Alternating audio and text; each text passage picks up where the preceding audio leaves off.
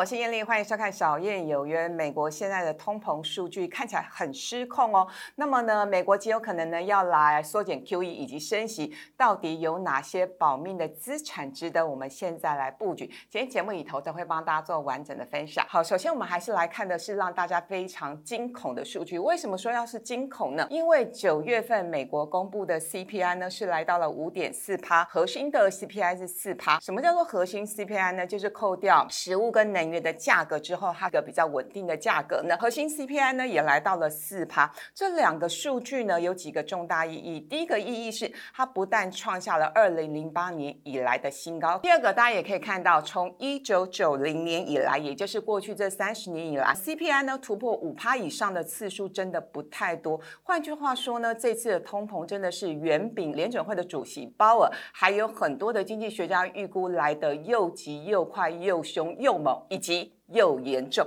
好，那通膨为什么这么严重呢？简单来说呢，就包括塞船、塞港，呃，原物料的价格大涨，能源的价格、石油的价格呢也是居高不下。其实呢，我们接下来要来关注的是，为了解决通膨的问题呢，费的接下来会祭出什么样的一个手段？当然呢，这个费的例行的会议呢，会是在十一月的二号跟三号来召开。好，所以呢，现在大家预估呢是呃，费的呢极有可能是要从十一月来开始启动缩减 QE。并且呢，在明年开始呢启动升息。呃，现在呢，市场预估是每个月缩减 QE 的金额大概是一百五十亿美元。事实上呢，联准会现在每个月购债是高达一千两百亿美元。换句话说，你每个月呢缩减 QE 是一百五十亿美元，大概是要花八个月就可以呢把缩减 QE 这件事情呃是全部来解决执行完毕。那这八个月的意义是我们跟上一次二零一四年相较呢，是整整花了十个月来缩减。Q 一比较起来呢，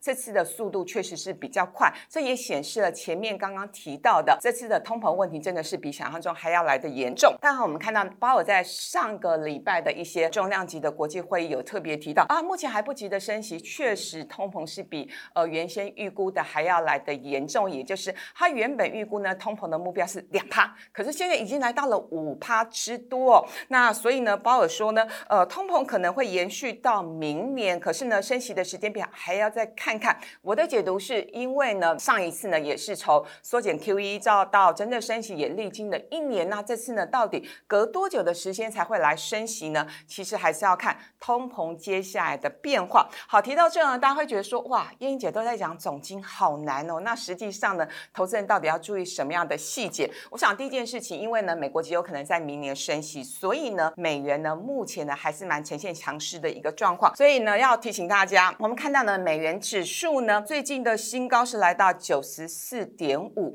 那其实呢，在去年爆发新冠疫情之前，美元指数呢，大概是一百以上。换句话说呢，因为呢是历经了新冠疫情，而且美国联准会寄出了 Q E 五上限，所以呢，美元指数是直直落，大概是跌到了八十几。那这一波呢，美元指数已经反弹喽。大家比较关心的是，有没有可能美元指数上看三位数呢？我想短线这件事不太容易，但但是呢，时间拉长一点，美元指数呢再来挑战三位数是有可能的，也就是呢，美元呢会维持一个比较强势的格局。那在这样的情况之下呢，如果你手上有很多很多的台币，也会建议大家，如果呢你也有美元需求的人，趁现在呢赶快分批去换美元，是蛮好的策略。因为事实上呢，在十月十二号的时候呢，台币对美元已经贬到二十八点一喽，这是一个比较难得出现的呃这样的一个二十八的价。价位，那其实呢，昨天大概是收在二十七点八八。那主要是因为呢，我想啊，第一个其实呢，就时间拉长来看，台币对美元呢，呃，历史上只要是二七到二八之间呢，都是比较强势的位置。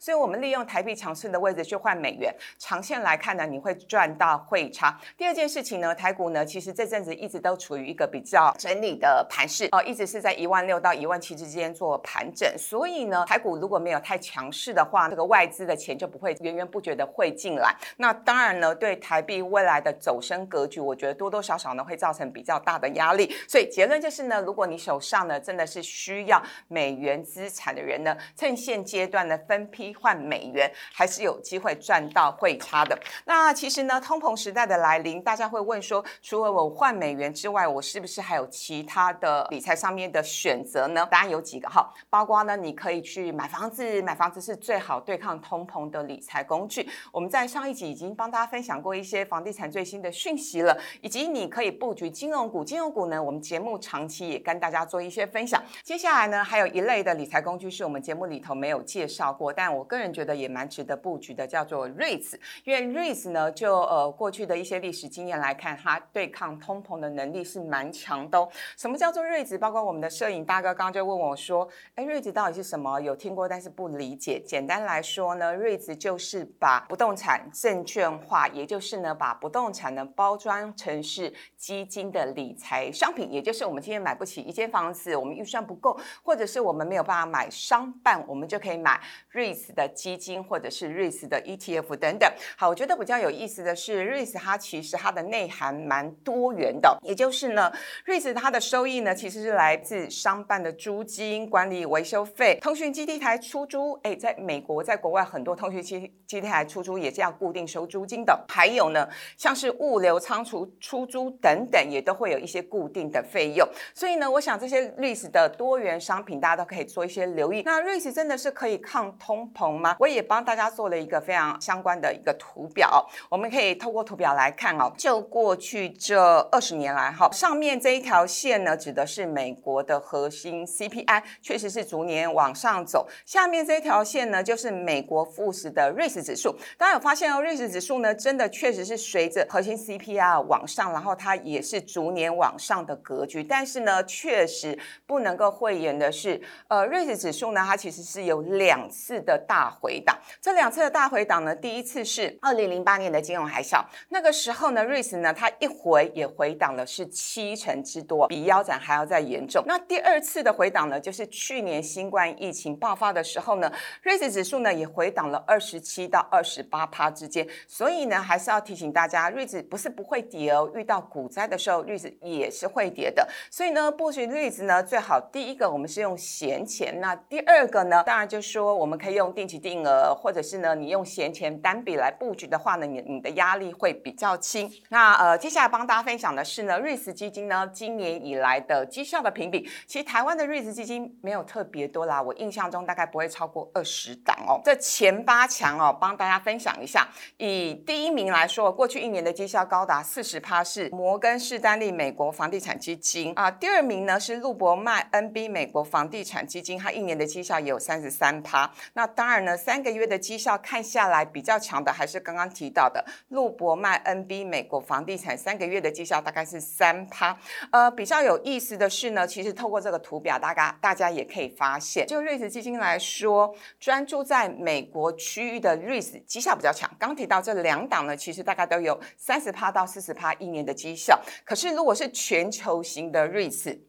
包括像是绩效比较好的哈，联博全球不动产哦，一年的绩效大概是二十七趴，以及台新全球不动产一年的绩效大概也是二十七趴。大家有没有发现，其实如果你是专注在美国的瑞慈哈，跟呃全球型的瑞慈比较起来呢，一年的绩效大概是差了十趴到二十趴之间。所以我的结论是这样，因为呢，目前市场上有一种声音认为呢，呃，美国是领先全球景气复苏，所以美国。国型的瑞士表现也比较强劲，接下来包括日本、包括澳洲、包括亚洲，也就是全球型的瑞士有补涨的机会跟空间。但我的看法比较不一样了，我认为呢，一定会是呈现比较强者恒强的态势，也就是美国的景气呢复苏的很快，接下来呢要来升息了，各行各业呢一些相关的数据呢还是会持续走高。所以呢，我的建议是这样：如果你只有一笔预算，只能买一档基金的话呢，我还是会建议你是以。美国型的 REITs 为主，那如果呢你有两笔预算的话，当然各买喽，就是美国的买一些，呃全球型的买一些，这也是一种非常好的布局的方式。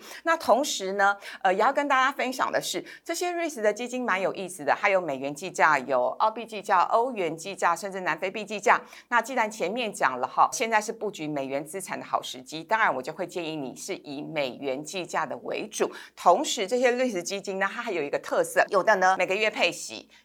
有的呢是不配息，是累积型的。那到底要怎么选？其实呢，长期看下来，绩效落差不会太大。那如果你是对配息这件事情很执着，然后你觉得每个月都有现金可以入账的话，我觉得选择配息型也不错。但如果呢，你觉得哎配息这件事情也配不到多少钱嘛，你希望多累积一点点的财富累积的效果，那当然了，就选择不配息，也就是累积型的产品会比较适合大家。好，那接下来呢，我挑了两档基金帮大家做进一步的分享哦。第一档呢，就是我们刚刚提到一年绩效高达四成的这一档是 Morgan Stanley 美国瑞慈基金，大家可以看一下，因为它是完全专注在美国的相关的瑞慈的标的哦，所以呢，它第一大持股叫做普洛斯。普洛斯呢是全球最大的工业型瑞慈的公司，哇，它股价今年以来飙翻了，今年以来是大涨了五成，真的比很多的科技公司哦，还有一些传产公司涨得来的要来凶猛。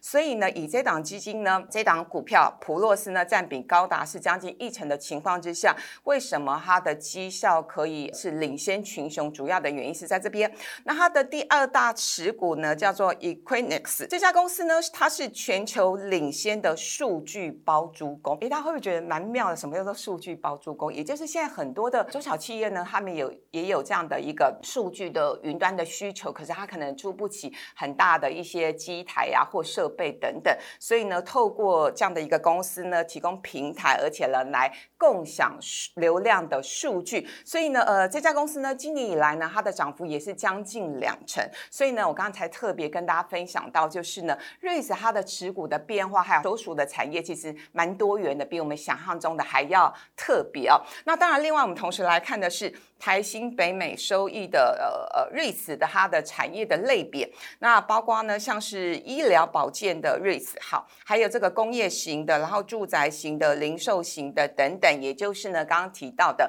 瑞士的种类蛮多元的。那呃同时呢，我们也可以跟大家分享的是呢，因为美国这一波的景气复苏的真的太快，那很多的工业型的租金，光是第二季租金的涨幅就高达两成，难怪今年以来呢，瑞子的。绩效表现都很不错，还有呢，包括像是呢，这个最近的五 G 的需求不是大爆发吗？那对于呢电塔的需求，也就是呃这个与日上升哦。那当然电塔的租金呢，它就会呢也有这个上扬的这样的一个溢价的一个空间。所以呢，我想着这个瑞士呢，确实呢是在抗通膨的时代之下呢，大家可以来做一些布局的理财的商品。好，最后还是要提醒大家，不同的理财商品呢适合不同的投资人，希望大家根据自自己的风险承受度来做选择。那么呢，我们今天的节目就进行到这边，非常谢谢大家的收看，也祝福大家平安健康。